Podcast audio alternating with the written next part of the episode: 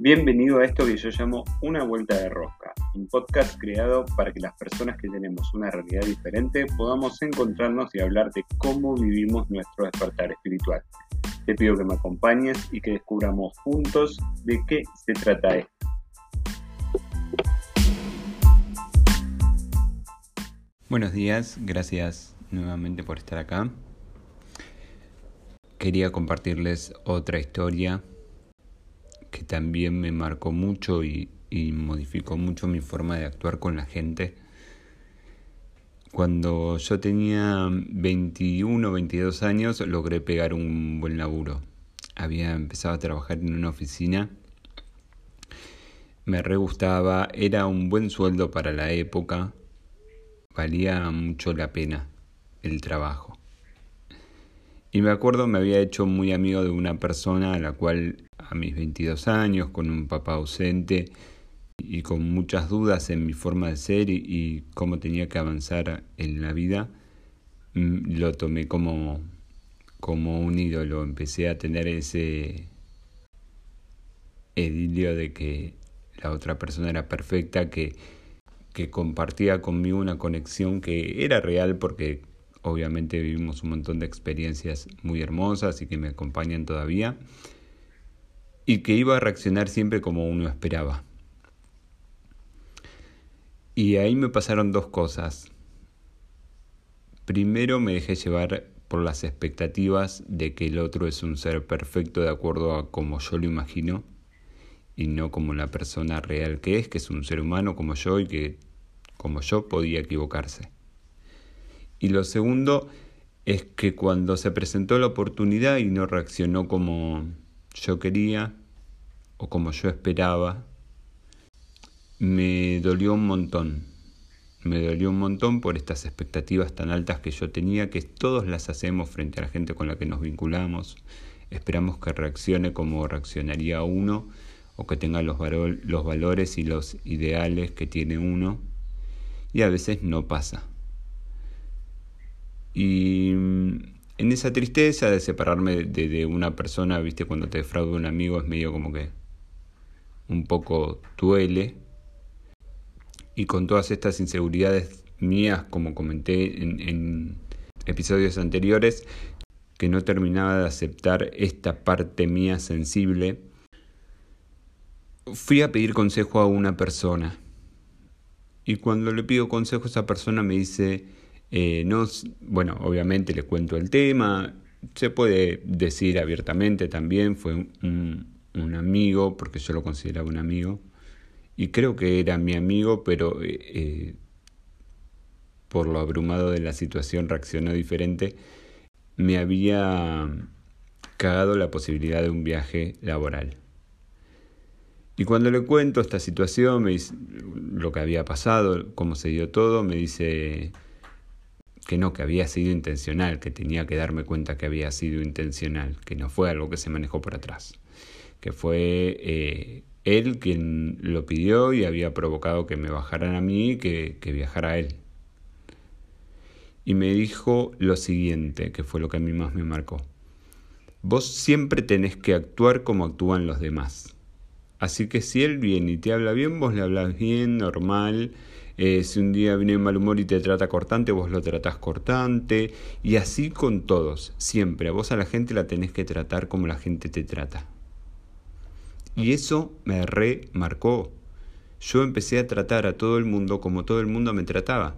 Si me tratabas bien, te trataba bien. Si me tratabas mal, te trataba mal. Si me tratabas con, diferente, con diferencia, yo te ignoraba. Era mi forma normal de manejarme en la vida y creía que estaba bien. Con el tiempo me di cuenta que no tenía ganas todos los días de fingir el papel de otro.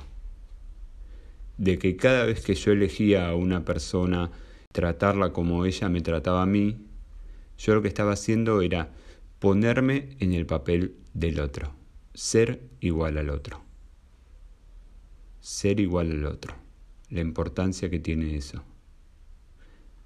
Si nosotros somos lo que hacemos, porque hablar hablamos un montón, pero después hacemos poco, yo cuando hacía era igual que el otro. Y durante mucho tiempo de mi vida fui igual a los demás. Hasta que escuché esa parte mía que se había cansado de copiar a los demás y que quería ser auténtica. Que no importaba si vos me tratabas mal. Por ahí, en vez de tratarte mal, preferí ignorarte porque no tenía ganas de cargarme de esa energía negativa que tenías vos o si me ignorabas, saludarte igual. Y no me importaba si me contestabas. Yo, hola, buen día, y si vos no me decís buen día, no me modificaba. Porque ganaba yo. Yo había actuado como yo quería actuar. Y en la vida nos perdemos un poco en eso. Nos perdemos en creer que tenemos que demostrarle al otro que hay cosas que no nos puede hacer porque si no se las vamos a hacer igual y se convierte en una competencia del ego. Esa parte que tenemos todos adentro que siempre está compitiendo por ganar en una situación en realidad, si una de las dos partes no juega, no hay nada que ganar. Escucharnos realmente lo que elegimos hacer y no lo que creemos que tenemos que hacer por la actitud del otro es algo hermoso, porque empezás a validarte, empezás a vos darte ese lugar, no necesitas que otro te lo dé.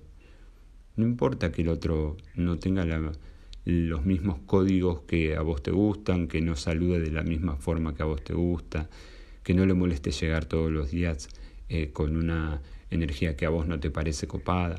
El tema es qué energía querés tener vos. ¿Qué querés priorizar vos? y empecé a escucharme. Empecé a escucharme y me di cuenta de que a mí me gustaba saludar.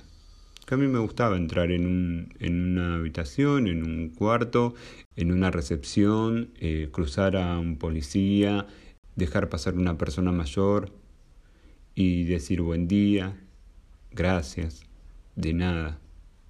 No importaba si el otro me contestaba que había compañeros de trabajo que de repente te miraban mal sin razón porque no te conocen y, y que eligen no tratarte o desconfiar de vos y igualmente, buen día, ¿cómo estás?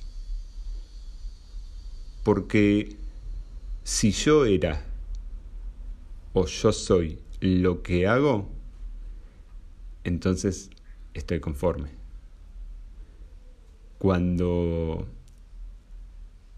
eso empieza a tener el, sentido que realmente tiene, que es todo lo que elegís hacer es porque salió de vos, no porque lo generó el otro, es porque lo tenés vos adentro tuyo, empieza a aparecer ese lado donde realmente quiero hacer esto.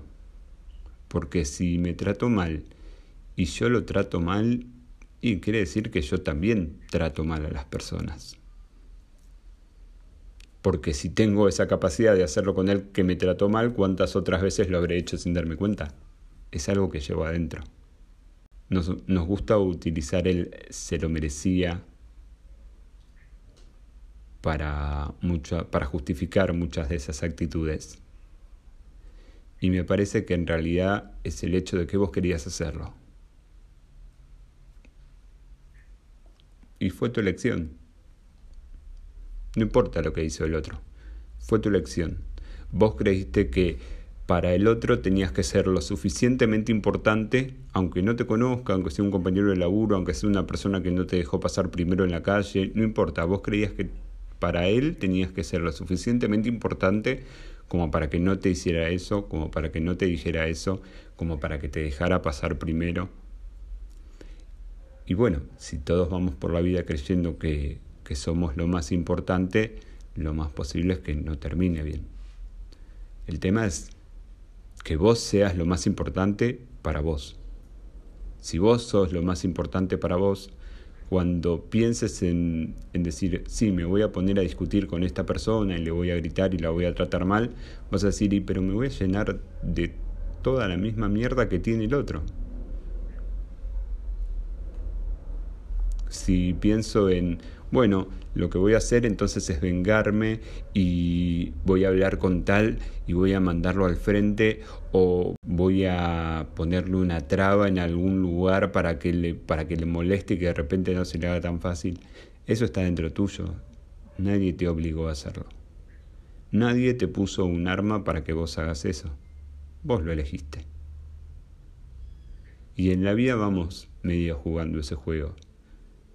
Todos. Porque acá no hay nadie libre de tirar la primera piedra. Siempre cuento y arranco contando historias mías porque todos somos humanos. Y todos a veces vamos y nos enojamos o creemos que el otro tiene que respetar un lugar que nosotros mismos no nos podemos respetar.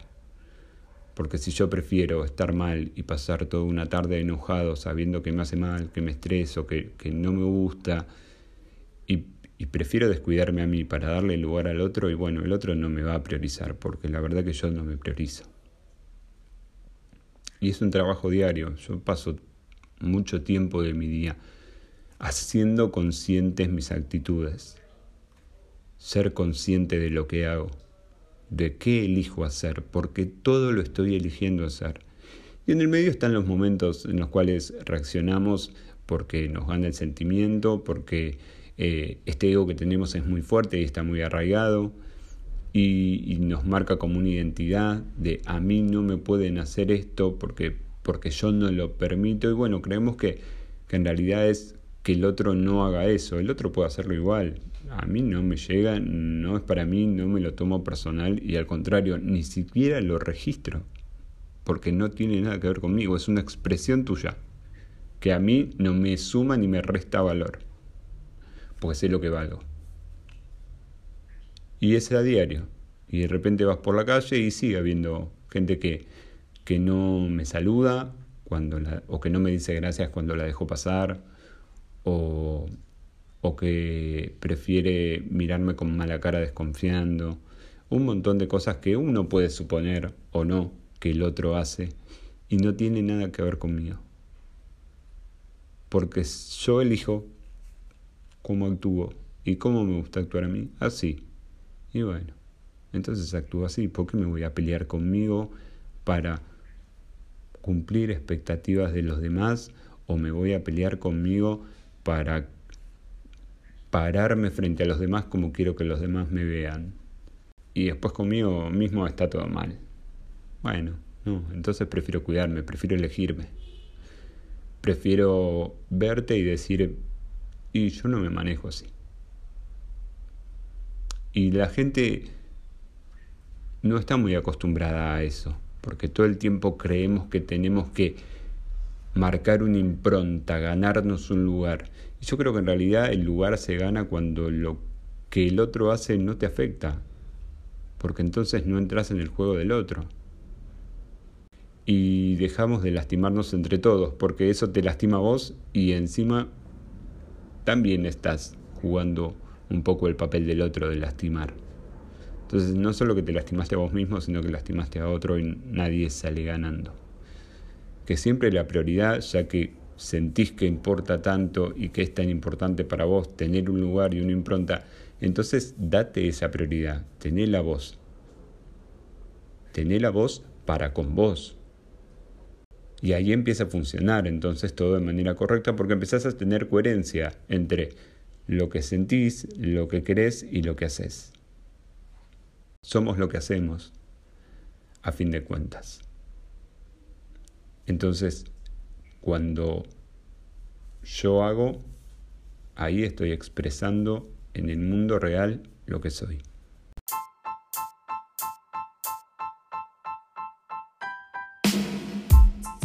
Gracias por acompañarme en este episodio de esto que yo llamo Una vuelta de rosca.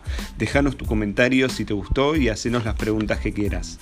Obviamente estás invitado a seguirme en mis redes sociales y seguirme también acá para que te lleguen las notificaciones de los nuevos episodios. Saludos y hasta la próxima.